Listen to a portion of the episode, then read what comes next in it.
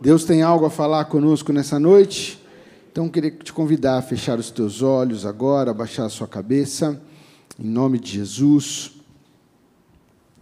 Te convidar a falar com o Senhor e pedir para que Ele fale ao teu coração nessa noite, em nome de Jesus. Pedir para que Ele venha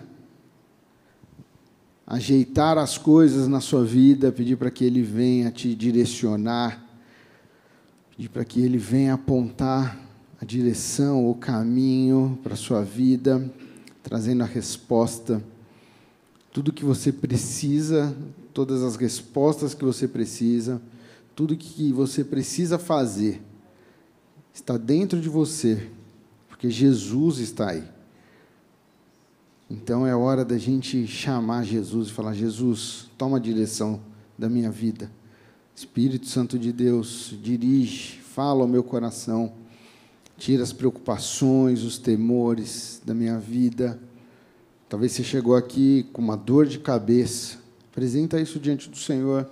Fala, Deus, estou com uma dor de cabeça. Isso está querendo tirar a minha atenção, mas eu coloco essa dor de cabeça nas tuas mãos. Talvez está com alguma dor, chegou com uma dor na coluna, mas está cansado do seu dia, da sua terça-feira mas fala com o Senhor agora. Peça para que Ele fale contigo. Dê liberdade ao Senhor nessa hora, em nome de Jesus. Pai, a Ti toda a honra, toda a glória, todo o louvor, toda a adoração. Como é bom estarmos reunidos juntos com os nossos irmãos para te adorar. Estamos aqui no nosso culto, culto racional. Viemos aqui, viemos aqui louvar e adorar o Senhor porque nós queremos estar na Tua presença. Esse é o desejo do nosso coração nós deixamos as nossas casas, os nossos afazeres, para, nesta hora, estar na tua presença. E não há algo melhor, não há coisa melhor do que, de, nessa terra do que estar na tua presença. De poder parar e estar e meditar na tua palavra, e falar contigo, sentir a tua presença. E o Senhor é real, o Senhor está aqui. Como é bom poder te louvar, como é bom estar juntos com os nossos irmãos, cantando, adorando ao Senhor, sentindo a tua presença, porque no meio dos louvores o Senhor habita, o Senhor está aqui, e nessa hora nós queremos ouvir a tua voz, e nós pedimos que o Senhor venha com o teu poder, venha com a tua voz audível sobre os nossos corações, que o Senhor fale conosco, que essa mensagem venha, venha ao encontro do nosso coração, do nosso anseio, do nosso desejo, acalmando as nossas vidas, acalmando o nosso pensar, trazendo clareza, trazendo, Pai, uma direção para as nossas vidas, nós precisamos do Senhor. Pai, eu peço perdão dos meus pecados, lava-me no sangue de Jesus e me usa como um instrumento nas tuas mãos. Pai, eu, eu sou um, que eu possa ser um canal limpo, que eu diminua e que só o Senhor cresça, que só o teu Santo Espírito flua deste altar para alcançar os nossos corações, porque eu também preciso do Senhor, eu também preciso ouvir a tua voz, nós precisamos, estamos aqui um, um grupo de pessoas imperfeitas, reunidas buscando aquele que é perfeito, só o Senhor é perfeito. Então, Pai, vem com o teu poder nessa noite, fala conosco, em nome de Jesus. Amém. Amém. Que Deus abençoe muito sua vida e que Ele fale ao seu coração em nome de Jesus. Quando eu estava pensando sobre esse culto, pensando na palavra, Deus me levou a um texto. Eu estava vindo agora para a igreja, estava dando uma carona para minha cunhada e falei assim: eu tenho uma palavra para entregar, mas eu estou até relutando, porque eu não sei se é uma palavra gostosa mas é uma palavra de Deus para as nossas vidas. Então, abra o seu coração em nome de Jesus, para que eu e você possamos ter um 2024 incrível, para que eu e você possamos ter um 2024 diferente, para que eu e você possamos viver as maravilhas do Senhor em 2024, em nome de Jesus. Abra sua Bíblia comigo no livro de Ageu, capítulo 1.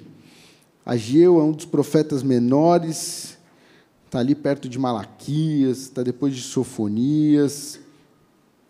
Depois você vai achando assim, os, o último livro maior ali é Daniel. Então, depois de Daniel, começam os profetas menores, e aí você encontra Ageu, capítulo 1. Nós vamos ler esse capítulo todo, e que Deus fale aos nossos corações em nome de Jesus. Talvez a minha versão seja um pouco diferente da sua, mas é a palavra de Deus. Né? Acompanha aí. Eu estou lendo numa versão que é a nova versão transformadora, então pode ser um pouco diferente da sua Bíblia, mas é o Senhor falando com os nossos corações em nome de Jesus. Todos acharam? Amém? Glória a Deus. Versículo 1: Em 29 de agosto do segundo ano do reinado de Dario, o Senhor transmitiu essa mensagem por meio do profeta Ageu ao governador de Judá, Zorobabel, filho de Sealtiel, e ao sumo sacerdote Josué, filho de Jeozadak. Assim diz o Senhor dos Exércitos: Este, este povo diz: ainda não chegou a hora de reconstruir a casa do Senhor. Então o Senhor enviou esta mensagem por meio do profeta Ageu. Por que vocês vivem em casas luxuosas enquanto minha casa continua em ruínas? Assim diz o Senhor dos Exércitos: Vejam o que tem acontecido com vocês. Plantam muito, mas colhem pouco. Comem, mas não se saciam. Bebem, mas ainda têm sede. Vestem-se, mas não se aquecem. Seus salários desaparecem como se vocês o colocassem num bolso furado. Assim diz o Senhor dos Exércitos: Vejam o que tem acontecido com vocês. Agora subam as colinas, tragam madeiras e reconstruam minha casa. Então me alegrarei nela e serei honrado, diz o Senhor. Vocês esperavam colheitas fartas, mas elas foram escassas. E quando trouxeram esse pouco para casa, eu o fiz desaparecer com um sopro. Por quê? Porque minha casa continua em ruínas, diz o Senhor dos Exércitos. Enquanto vocês estão ocupados construindo suas casas, é por causa de vocês que os céus retêm o orvalho e a terra não produz colheita. Enviei uma seca sobre os seus, seus campos e sobre as colinas uma seca que fará murchar o trigo, as uvas, as, as azeitonas e todas as suas plantações, que fará vocês e seus animais passarem fome e destruirá tudo que vocês trabalharam para conseguir. Então, versículo 12: Zorobabel, filho de Seatiel, e o sumo sacerdote Josué, filho de Jeozadak, e todos os remanescentes do povo obedeceram à mensagem do Senhor, seu Deus. Quando o povo ouviu as palavras do profeta Ageu, que o Senhor, seu Deus, tinha enviado, temeu o Senhor. Então, Ageu, o mensageiro do Senhor, transmitiu ao povo esta mensagem do Senhor. Estou com vocês, diz o Senhor. E o Senhor deu ânimo ao governador de Judá, Zorobabel, filho de Seatiel, e ao sumo sacerdote Josué, filho de Jeozadak, e todos os remanescentes do povo. Começaram a trabalhar na casa de seu Deus, e o Senhor dos exércitos, na casa do seu Deus, o Senhor dos exércitos, em 21 de setembro do segundo ano do reinado de Dario. Que Deus nos abençoe em nome de Jesus. Palavra forte que Deus traz para nós nessa noite, em nome de Jesus. Mas que nós possamos ouvir e aprender nessa noite e começar algo, começar um trabalho em nós, para que nós possamos viver coisas diferentes lá na frente. Aqui eles estão falando sobre a reconstrução do templo. Ageu está profetizando ali para o povo de Judá, anunciando e falando a respeito desse momento. Né? E ele está trazendo sobre a casa do Senhor que está em ruínas, enquanto as pessoas estão preocupadas nas suas casas. E hoje nós lendo esse, nós, quando nós lemos esse texto, quando nós vamos pensar nesse texto, o que, que o Senhor está querendo falar conosco? Se nós formos pensar sobre a casa do Senhor, como no Antigo Testamento, aqui seria a casa do Senhor, ela está montada. E aí você vai falar assim, pastor, mas o que está acontecendo? Porque a casa está tá funcionando, as coisas estão funcionando, está tudo certo, está tudo em ordem. Mas é, eu quero falar para você sobre uma explicação que eu ouvi né, no culto dos homens, que isso marcou muito minha vida, que é a explicação do texto de Malaquias, que o pastor João acabou de ler, onde fala que aqui é a casa do tesouro, é a casa do trabalho, é onde o Senhor trabalha.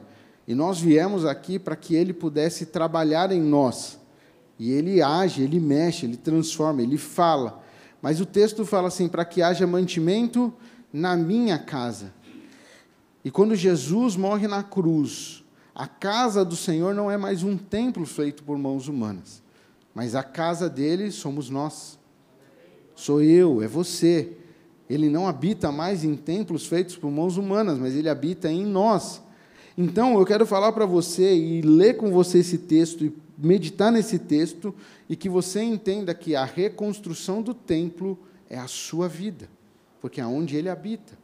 Aqui ele estava falando sobre um, um templo físico, porque eles estão vivendo antes de Jesus, é o tempo da lei.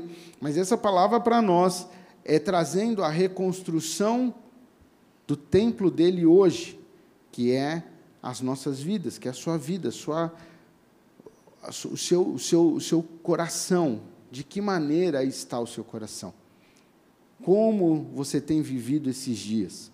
Sabe, esse povo está aqui, Ageu começa a profetizar, falando com os governadores e anunciando, e o pessoal, o povo perguntava: já é chegado o tempo da gente reconstruir o templo? já está tudo em ruína. E aí eu quero pensar com você sobre a sua vida, de que maneira está a sua vida. Talvez você entrou aqui com uma ruína, com o templo um pouco destruído, um, ou talvez o templo desmantelado, todo destruído. Talvez você chegou para este culto com a casa do Senhor destruída, a sua vida está destruída. Você já aceitou Jesus, você já recebeu Jesus, mas por algum motivo a sua vida está destruída. Porque você deu ouvidos para o mundo, porque você se preocupou com as coisas deste mundo, porque você correu atrás dos seus interesses, você está indo atrás dos seus desejos, das suas vontades, e isso tem deixado a sua casa, a casa do Senhor, o templo, destruído. E o chamado do Senhor para nós, nessa noite, é um tempo de reconstrução. É um tempo de reerguer o, o templo do Senhor. É um tempo da gente voltar a construir uma casa forte, solidificada, a casa do Senhor, o templo do Senhor, que é o nosso coração e as nossas vidas. Ageu está falando para aquele povo, dizendo assim: vocês vivem em casas luxuosas, enquanto a minha casa continua em ruínas. E quando eu lia isso, eu pensava um pouco sobre os afazeres do dia a dia. Muitas vezes, o que é luxuoso não é a casa onde nós moramos, mas talvez luxo é o que nós temos corrido atrás. Temos corrido atrás de pagar as nossas contas, temos corrido atrás de ter coisas, nós temos corrido atrás de ter uma boa aparência. E, e eu vim aqui no carro conversando algumas coisas a respeito sobre a postura do jovem hoje, né? Eu estava falando com a minha cunhada e tal, e ela falou assim, pô, mas na minha época não era desse jeito e tal. E eu falava para ela assim, acho que a exposição era diferente, porque antigamente não tinha o avanço da tecnologia, não tinha internet e tal. Então, para uma pessoa se tornar reconhecida, famosa, ter um status, ela tinha que ter um, era um trabalho, ela tinha que penar mais. Né? Hoje, você já ouviu falar de vários atores famosos que são santistas, mas não que eles ficaram em Santos, normalmente eles foram para o Rio de Janeiro, ou eles foram para São Paulo, eles foram para outro lugar, saíram daqui, e quando eles ficaram famosos, eles falaram, não, nós somos santistas, mas, assim, são poucas as pessoas, antigamente, que se tornavam famosas. Mas hoje, com o avanço da tecnologia, qualquer coisa que você faça, que você fale, que as pessoas se identifiquem, elas começam a curtir a sua vida, elas começam a te acompanhar, elas começam a pôr você num patamar. E hoje eu vejo que a juventude corre atrás disso. Corre atrás dessa fama, corre atrás de ser reconhecido, corre atrás de ter os seus likes, ter e com isso ter o seu sustento e com isso ganhar muito dinheiro e, e, e com isso é vai vivendo essa ganância e aí é o que eu vejo que é a casa luxuosa. É tempo de vocês estarem vivendo em casas luxuosas enquanto a minha está em ruína. E o que nós temos feito com a casa do Senhor? Como nós temos agido com a casa do Senhor? Será que nós temos dado a devida atenção ao nosso Deus, assim como nós damos para os nossos afazeres? Será que nós temos olhado com amor e com carinho para a palavra de Deus, para a leitura da palavra, para a oração, para o jejum, para a vinda à igreja, assim como nós olhamos para as nossas coisas? Ou as nossas coisas têm tomado um lugar sobre as nossas vidas e pegado o lugar principal, que é o lugar de Jesus? Ageu olha para aquele povo e fala: Vocês vivem em casas luxuosas, enquanto a minha casa continua em ruínas. E aí o Senhor fala para eles: vejam o que tem acontecido com vocês. E talvez você está vivendo alguma fase dessa. Versículo 6: plantam muito, mas colhem pouco. Trabalha, trabalha, trabalha, trabalha, e no final do mês não rende. E não vem. E aí você fala, cara, eu estou trabalhando tanto, eu estou trabalhando em dois, três empregos, eu estou fazendo duas, três coisas ao mesmo tempo, eu estou atendendo A, B ou C, eu estou indo para lá e para cá, e no final do mês, parece que vai vir uma bolada e vem pouco. E ele fala: olha o que está acontecendo, estão plantando muito e colhendo pouco, comem, mas não se saciam, bebem, mas ainda têm sede vestem-se, mas não se aquecem. Seus salários desaparecem, como se vocês os colocassem em um bolso furado. Parece que as coisas somem. Parece que não, não dá. Parece que, cara, estou cansado, eu estou exausto. Eu estou me acabando de. E não sei o que está acontecendo. Nessa noite o Senhor está falando: reedifica a minha casa, reconstrói meu templo. As coisas vão mudar na sua vida. Para que você possa viver um novo ano, você precisa observar aonde está o teu coração. Aonde está o teu coração é ali onde está o teu tesouro. Será que o seu coração está no Senhor? Será que a sua vontade é estar com o Senhor? Será que isso é verdade na sua vida? Ou o Senhor se tornou mais uma parte da sua vida, mais um, um, um ladinho da sua vida, mais alguma coisa que você tem que administrar, mais alguma coisa que você tem que pôr no seu, no seu planner aí do ano, porque você não pode, senão você não você se perde, a Bíblia você nem lê. Você nem pega a sua Bíblia, você nem pensa na Bíblia, você nem. Não dá para orar. É difícil orar. Dá sono orar. Ficar de joelho, ixi, dói para caramba. Cansa ficar de joelho. Será que você está vivendo isso na sua vida? Mas o Senhor está te chamando nessa noite para reconstrução. Tem um novo tempo sobre a sua vida tem algo novo para acontecer em você, em nome de Jesus. Ageu está olhando para aqueles homens e dizendo: Assim diz o Senhor dos Exércitos. Mas tem uma palavra que saltou aos meus olhos, que é a primeira palavra aqui na minha versão do versículo 8, que diz assim: Agora subam as colinas. E a palavra que destacou para mim é agora. O que, que é agora? É agora, é já, é o presente. É nesse momento. Então, o chamado do Senhor para as nossas vidas nessa noite é agora. Você está sendo instruído, você está ouvindo, agora está nas tuas mãos. O que, que você vai fazer? Então Deus está dando uma orientação para aquele povo, dizendo: agora subam as colinas, tragam madeira e reconstruam minha casa. Então me alegrarei nela e serei honrado, diz o Senhor. Sabe o que o Senhor está querendo? Um lugar, um lugar de honra na sua vida. Ele está querendo e buscando um lugar de reconhecimento no templo dele, que é a sua vida.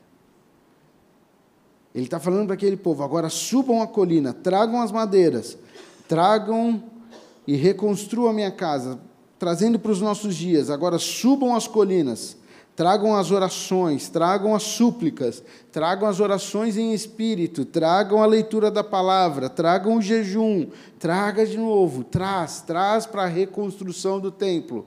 Para de ficar preocupado com o que você vai comer, com o que você vai beber, com o que você vai vestir. É hora de você se preocupar com o teu Deus. Ele não é mais uma parte da sua vida, ele é o todo da sua vida.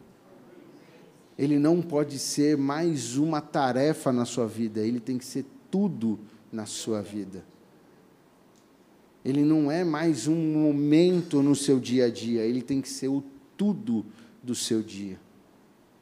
Você não para um minuto para falar com Ele, mas você passa o dia falando com Ele, medita nessa lei de dia e de noite, medite nessa lei de dia de noite. Aí você vai falar, pastor, mas e agora? Eu vou ficar lendo a Bíblia o dia inteiro e não vou, não vou parar? Não. Você vai ler a palavra, você vai meditar nela, você vai levar ela com você, você vai durante o dia falar versículos, você vai durante o dia falar oração em espírito, você vai durante o dia falar com o Senhor, você vai estar em intimidade e relacionamento com o Senhor, você está conversando e você está orando na sua mente, você está falando, Deus me dá graça, me dá sabedoria, traz à minha memória o que eu preciso falar, o que eu preciso, livra de eu falar coisas erradas, Deus, em nome de Jesus, põe um guarda na minha boca, o tolo de boca fechada passa-se por sábio, que eu seja tardio no falar, que eu seja tardio em irar, que eu possa, sabe, enquanto você está trabalhando, você está falando, porque Satanás está feroz, está buscando quem possa tragar, e ele está buscando a sua vida, ele está buscando, ele quer te tragar de algum jeito, mas o Senhor está dizendo, ele não tem poder sobre a sua vida, mas o templo precisa estar edificado. O templo precisa estar de pé o templo precisa estar construído. E essa construção depende de você. Sabe, os cultos, estar nos cultos, não deve ser um ritual sobre as nossas vidas. Não deve ser um mais um dia que eu vou à igreja, mais um momento que eu tenho que, se eu não vou terça-feira, não, aí minha, minha semana acaba, eu fico perdido, eu não sei o que acontece. Não, se eu não vou terça, quinta, se eu não vou sábado, se eu não vou domingo, aí. Não, não. Eu, hoje eu me alegrei quando me disseram: vamos à casa do Senhor. Sabe, hoje eu vou ao culto.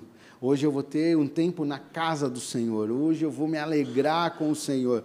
Eu tenho essa oportunidade, eu tenho esse compromisso, então eu vou louvar o meu Deus, eu vou adorar o meu Deus. Eu tenho essa, esse horário bloqueado na minha agenda porque é o tempo de eu estar com o meu Deus, é o tempo de eu estar com os meus irmãos, é o tempo de eu ir para a casa onde Ele trabalha, a casa do tesouro, buscar direção, buscar a manutenção do templo, sabe? O templo precisa de manutenção, ele precisa de ajustes, ele precisa. Tem horas que tem uma torneira pingando, então precisa trocar lá o corinho, tem horas que tem uma descarga vazando, precisa trocar, tem hora que tem um piso que quebrou, então precisa arrumar. Esse é o templo, é a sua vida. Então nós vamos na casa onde o Senhor trabalha para que ele possa fazer a manutenção. A gente não vem pagar um culto, a gente não vem fazer um ritual, não é mais um dia num culto, não é mais uma terça-feira. Ah, eu tenho que ir porque eu sou religioso, eu tenho que ir porque é a minha religião. Não, Jesus, ele veio para religar o homem a Deus e ele é o centro de todas as coisas, ele é a razão da nossa vida. Então eu vou ao culto para louvar, para adorar o meu Deus. As pessoas acham que nós não temos é, outra vida. Ah, você está na igreja o tempo todo. Não, não, não, eu podia estar tá fazendo o que você está fazendo, mas eu escolhi vir à igreja. É uma escolha, é uma decisão. Eu podia estar tá no shopping agora, eu podia estar em casa deitado, eu podia estar na praia correndo, eu podia, mas não, eu escolhi das oito às nove e meia, das oito às dez, eu escolhi, é um desejo do meu coração, ir na casa onde meu pai trabalha, porque ele vai mexer na minha vida, ele vai trabalhar no templo, ele vai para que haja mantimento sobre o templo, sobre a minha vida, para que haja algo novo sobre a minha vida, para que eu possa viver um novo tempo. Eu preciso edificar o templo do Senhor. Ageu olha para aquele povo e fala: agora subam a colina, vai, levante-se, toma atitude. E aí o Senhor fala: então me alegrarei nele e serei honrado, diz o Senhor. O Senhor quer se alegrar na sua vida, Ele quer ser honrado na sua vida, Ele quer que as pessoas vejam que você é diferente, que você não é igual a todo mundo, que você não anda como todo mundo, mas que você vive algo diferente, porque você é o templo do Espírito Santo de Deus. Você é a casa onde ele habita, você é a morada dele. E você tem um templo edificado em nome de Jesus.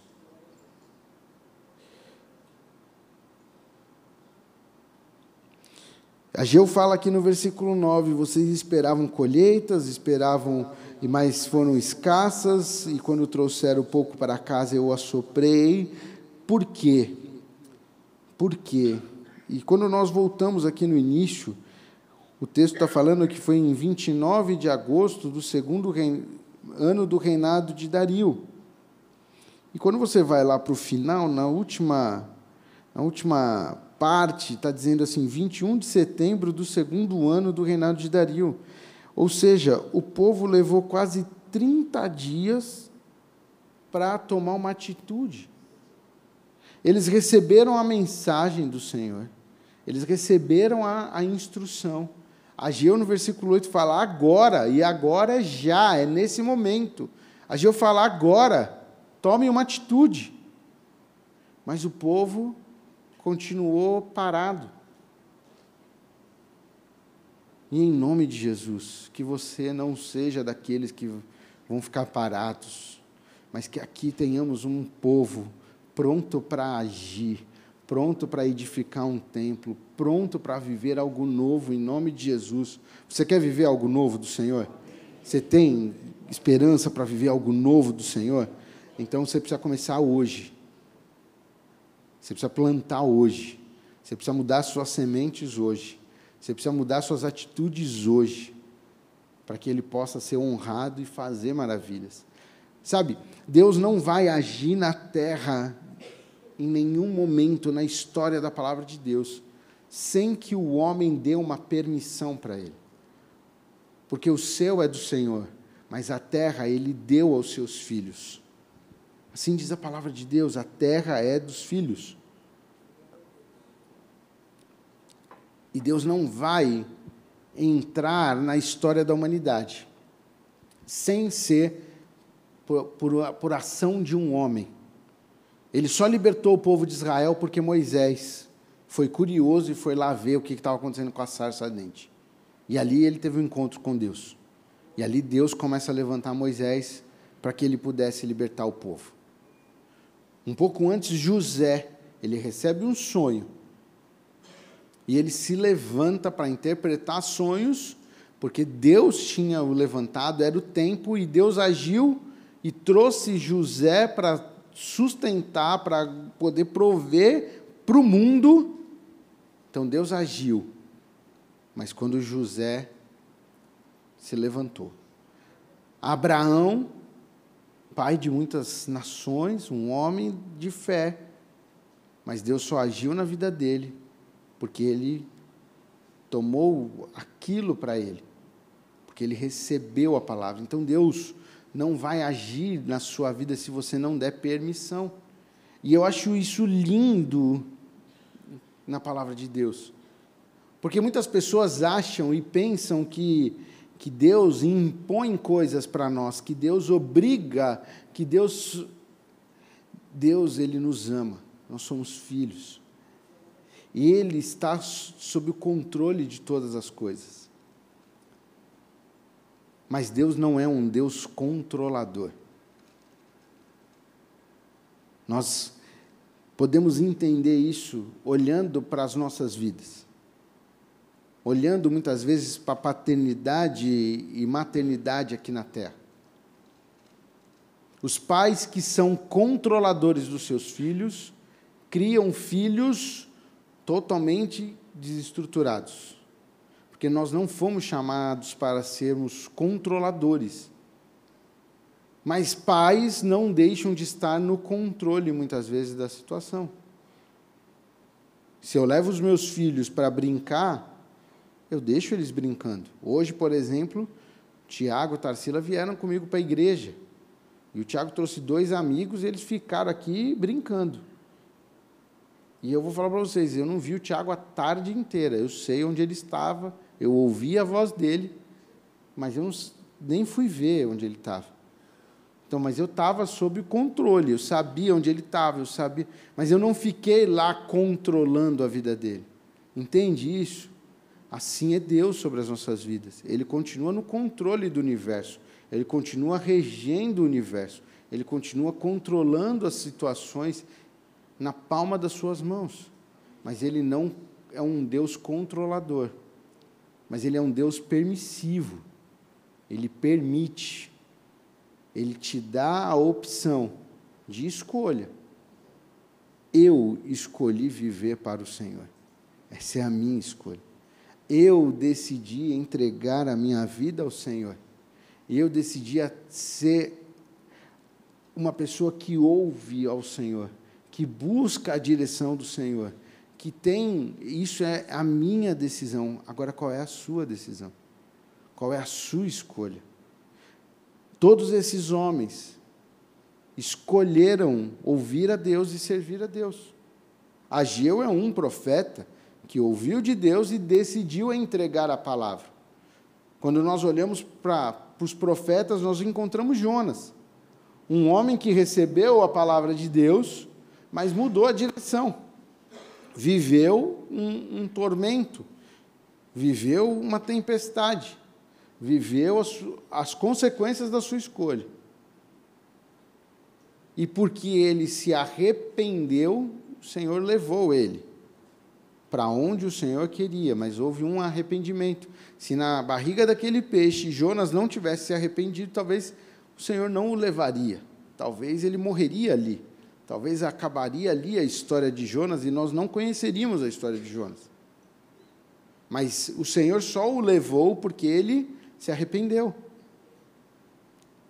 Mas eu acho interessante a história de Jonas, porque mesmo que ele teve um arrependimento e Deus o levou, o texto, quando nós lemos a história de Jonas, ele vai falar que Jonas percorreu a cidade em um dia em um dia, gritando lá: arrependam-se, Deus vai matar e acabou. Mas o texto mesmo fala para nós que era necessário pelo menos uns três dias para que você pudesse percorrer aquela cidade. Então eu olho para a vida de Jonas e falo: nossa, ele fez o que Deus mandou, mas fez, num português assim, nosso, mal e porcamente. Porque ele podia ter feito com excelência, mas ele fez de qualquer jeito. Mas a misericórdia de Deus foi tremenda, ao ponto da, daquela cidade toda se arrepender. E Jonas ainda ficar bravo com Deus, fala, sabia que você era Deus misericordioso, sabia que o Senhor ia fazer isso, por isso que eu não queria vir para cá. Sabe, eu estou falando desses homens, de alguns, porque Deus só vai agir na terra. Quando esses homens, mulheres, quando pessoas derem permissão, Ele só vai agir na sua vida. Quando você olhar e falar assim, Deus, realmente, eu preciso reedificar, eu preciso reconstruir, eu preciso melhorar o templo do Senhor. Realmente existem algumas coisas na minha vida que não condiz com o caminhar com o Senhor. Talvez é um palavreado. Talvez você tenha um palavreado, você tenha uma gíria, você tem alguma coisa. Talvez você usa no seu dia a dia palavrões. Isso não condiz com Cristo. Não condiz com a vida de um cristão. Ah, mas todo mundo fala, mas você não é todo mundo. Ah, mas todo mundo usa essa expressão, mas você não é todo mundo. ser diferente. Deus quer ser honrado na sua vida. Deus quer encontrar um templo ali para que ele possa ser honrado. Talvez você tenha algum vício. E é hora de deixar isso de lado em nome de Jesus, para que ele possa agir na sua vida. Conhecereis a verdade, e a verdade vos libertará. Jesus quer te libertar nessa noite, em nome de Jesus. Talvez você tenha algum costume, atitudes que não condiz, não é pecado. A palavra de Deus diz que todas as coisas me são lícitas, mas nem todas as coisas me convêm. Ela não trata só de pecado, ela trata de coisas que talvez não convêm. Eu gosto de pensar na vida de Sansão. Sansão foi um homem, um juiz escolhido por Deus, um nazireu, e ele tinha três coisas que ele não podia fazer: beber bebida forte, tocar em cadáver e cortar o seu cabelo. Isso era uma aliança que Deus tinha feito com a sua mãe e, ela, e foi e era isso. E Sansão sabia. Agora os amigos de Sansão, porque Sansão nasceu, ele nasceu um bebezinho, foi crescendo e uma geração também foi nascendo foi crescendo com ele. Os amigos dele cortavam o cabelo? Cortavam. Porque os amigos podiam, ele não podia. Os amigos podiam fazer o, o velório dos animaizinhos de estimação e tal, e pegar os, os cachorrinhos, os animais, o, as ovelhinhas do pai morta e levar e fazer o sepultamento? Eles podiam? Podiam, Sansão não podia. Ele não podia. Mas isso era uma aliança dele. Então tem coisas que são exclusivas sua com Deus. Deus tem falado com você. Ah, mas aquele irmão faz também. Mas aquele irmão, aquele irmão, Deus está falando com você. Se Deus está pedindo isso, é com você. Eu gosto muito daquela frase, vai cuidar da sua vida. Eu falo isso para os meus filhos. Porque cada um tem, porque Deus tem uma aliança com cada um. Sansão tinha que cuidar da vida dele, não podia ficar olhando para os amigos podia ficar olhando para os outros. Ele tinha que cuidar da vida dele, ele tinha uma aliança, ele tinha um, um, um, algo a cumprir, é diferente. Então, o que Deus tem para a sua vida é diferente do que ele tem para o seu irmão. A unção que ele tem para derramar sobre a sua vida é diferente da que ele tem para o seu irmão. Cada um de nós fomos chamados para fazer algo diferente para o reino de Deus, para que ele seja honrado. E é isso que ele está falando. Eu quero ser honrado na sua vida, mas a minha casa continua em ruínas. O povo continuava demorando. Mas eu quero caminhar para o final. E aqui falar com você a respeito agora de um, de um ato de obediência. Versículo 12 vai falar: Então Zorobabel, filho de Saltiel, e o sumo sacerdote Josué, filho de Jeozadak, e todos os remanescentes do povo obedeceram à mensagem do Senhor, o seu Deus. Então eles obedeceram, e quando o povo ouviu as palavras do profeta, do profeta Ageu, que o Senhor, seu Deus, tinha enviado, temeu o Senhor Versículo 13: Então Ageu, o mensageiro do Senhor, transmitiu ao povo esta mensagem do Senhor. E eu quero, como um profeta do Senhor, transmitir uma mensagem para você, como Ageu transmitiu. E, e ele disse assim: Estou com vocês, diz o Senhor dos Exércitos. Eu estou com vocês.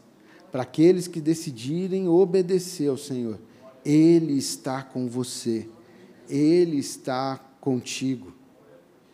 E diz aqui no versículo 14: E o Senhor deu ânimo ao governador de Judá, ao, de, ao governador de Judá, Zorobabel, filho de Salatiel, o sumo sacerdote Josué, filho, e todos os remanescentes do povo. O Senhor deu ânimo, e para aquele que decidiu obedecer ao Senhor hoje, Ele está contigo e Ele vai renovar, Ele vai te dar ânimo em nome de Jesus. Talvez você entrou aqui desanimado, você entrou aqui para baixo. O Senhor está renovando nessa noite o ânimo, mas aí depende de você. Depende de você reconstruir o templo, depende de você edificar o templo, depende de você falar: não, é agora, eu vou. Eu vou viver um tempo novo sobre a minha vida, eu vou viver algo novo. Eu não vou mais viver as mesmas coisas, eu não vou mais fazer as mesmas coisas, eu não vou agir como todo mundo age, eu vou ser diferente. Eu vou ter uma mente transformada, uma mente renovada, uma mente cativa ao Senhor. Final do versículo 14 diz assim: Começaram a trabalhar na casa de seu Deus, o Senhor dos Exércitos, em 21 de setembro do segundo ano. Mas agora eu quero falar para você. Essa noite é uma noite para você começar. É agora. Você pode esperar que nem esse povo esperou aí um tempo. Aí é uma escolha sua. Aí a decisão é sua. A palavra do Senhor para nós é reconstrua o templo. Reconstrua. Talvez você está vivendo também uma fase aí que você está identificando. Você tem vacilado no templo, mas ainda está tudo bem. Tudo indo sob controle. Então, fica o alerta do Senhor. Comece hoje, porque um dia a fonte seca. Comece agora, porque um dia a fonte seca. Talvez você está ouvindo essa mensagem e falando, não, essa mensagem não é para mim, não. Está tudo bem. Eu não tenho lido tanto a Bíblia, eu não tenho orado tanto, eu não tenho buscado tanto a Deus, mas está tudo bem. Estou indo bem, minhas coisas estão bem, minha casa está bem, está tudo feliz. Fico alerta do Senhor para a sua vida. Um dia as coisas mudam. Comece hoje a reedificar o templo. Talvez você está vivendo uma misericórdia do Senhor. Talvez você está vivendo um tempo de misericórdia. Mas se você não se atentar, aí a coisa acaba. Aí você começa a viver, e aí você vai lembrar dessa mensagem. Vai falar, um dia eu ouvi uma mensagem. Que Deus tenha misericórdia de nós nessa noite, em nome de Jesus. E eu queria orar com você. Queria que você fechasse os teus olhos. Sei que essa palavra não é uma das melhores palavras, não é as palavras mais gostosas de se ouvir. Talvez você queria ouvir sobre vitória, sobre conquista, sobre coisas. Talvez você ouviu hoje sobre uma reconstrução. Essa é a palavra do Senhor para nós nessa noite. E eu queria orar com você. Você que identificou aí na sua vida que você precisa reconstruir, você precisa está meio em ruína. Talvez não está numa ruína total, total, mas você tem deixado. E você sabe que se você continuar deixando, uma hora vai estar tá destruído. E você quer responder essa palavra? Você quer responder nesse agora, nesse, nesse tempo que é agora, que é já. Você quer assumir esse compromisso, falar, não, Deus, é comigo, eu vou reconstruir. Queria que você ficasse de pé, em nome de Jesus. Se você recebe essa palavra, fica de pé no seu lugar. E vai falando com Deus, fala, Senhor, é, foi comigo. Eu tenho vacilado, eu tenho deixado, mas eu vou reconstruir. Eu vou. O Senhor não vai ser mais uma parte da minha vida, mas o Senhor vai ser tudo em minha vida. O Senhor não vai ser mais uma tarefa na minha vida, mas o Senhor vai ser tudo na minha vida. O Senhor vai ser o primeiro. O Senhor vai ser a essência da minha vida. O Senhor vai ser aquilo que eu penso, o Senhor vai ser aquilo que eu sonho, o Senhor vai, o Senhor, eu quero o Senhor na minha vida. É um novo tempo sobre a sua vida, em nome de Jesus. Você que está de pé, fala com o Senhor a respeito do que você está vivendo a respeito dos teus dias, a respeito das tuas escolhas. Peça perdão ao Senhor. Se você identificou atitudes que você tomou errada, escolhas que você tomou errado, talvez você se precipitou numa fala e machucou alguém. Peça perdão ao Senhor. Talvez você vacilou com uma pessoa, com alguém do seu trabalho, com um irmão. Talvez você tem vacilado dentro da sua casa, não tem dado atenção. Eu não sei o que, que o Senhor falou contigo. Talvez tem pecados para confessar ao Senhor. Então confesse. Aquele que confessa e deixa, alcança a misericórdia. Talvez são vícios, linguajar, que você tem que deixar no altar do Senhor nessa noite. Talvez são expressões são gestos que não agradam ao Senhor e Ele falou contigo e falou: Isso não me agrada. E você tem que deixar isso no altar do Senhor. Fala, Deus, está aqui, eu abro mão. Peça perdão. Fala, Deus, eu quero reconstruir o meu templo. Eu não vou deixar para amanhã, é agora. É já, é hoje. Eu quero. Eu vou começar hoje. E eu sei que eu vou viver um ano diferente sobre a minha vida. Eu sei que eu vou viver anos diferentes.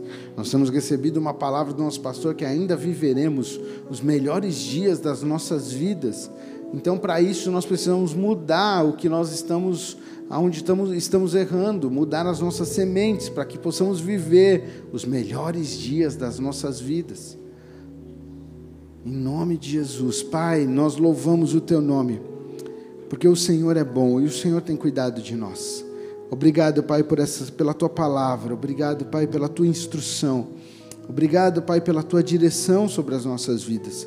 E nós estamos aqui de pé, diante do Senhor e diante da tua palavra, dizendo: toma-nos nos teus braços, nós vamos reconstruir o nosso templo. É já, é agora nós assumimos esse compromisso de ter uma vida de oração, uma vida de, de devocional, uma vida de leitura da tua palavra, uma vida de jejum, uma vida, Pai, de, de entrega no teu altar, uma oração em espírito. Nós vamos falar em línguas, nós vamos, Pai, abrir os nossos lábios, nós vamos ser tomados pelo Senhor, nós seremos avivados, nós seremos, Pai, transformados, a nossa casa será transformada transformada pelo Senhor, e esse templo será transformado e é um lugar de honra, de exaltação, de glória para o Senhor, as nossas vidas, nós viveremos os melhores dias das nossas vidas, e em todo tempo nós daremos a honra, a glória, o louvor, a exaltação, sempre reconhecendo que tudo vem do Senhor tudo vem, a boa dádiva, o dom perfeito, o tempo oportuno vem do Senhor. Nós simplesmente vamos trabalhar no templo, nós vamos cuidar do templo, nós vamos edificar esse templo, nós vamos trazer um incenso para o templo, para que o Senhor possa habitar e ser glorificado. E as demais coisas, elas vão ser acrescentadas. Nós viveremos as demais coisas pelo Senhor o Senhor é o nosso Deus. Nós estamos aqui diante do Senhor, diante da tua palavra, dizendo: Eis-nos aqui, Senhor. Toma as nossas vidas nas tuas mãos, em nome de Jesus. Amém. Amém. Que Deus abençoe muito a sua vida.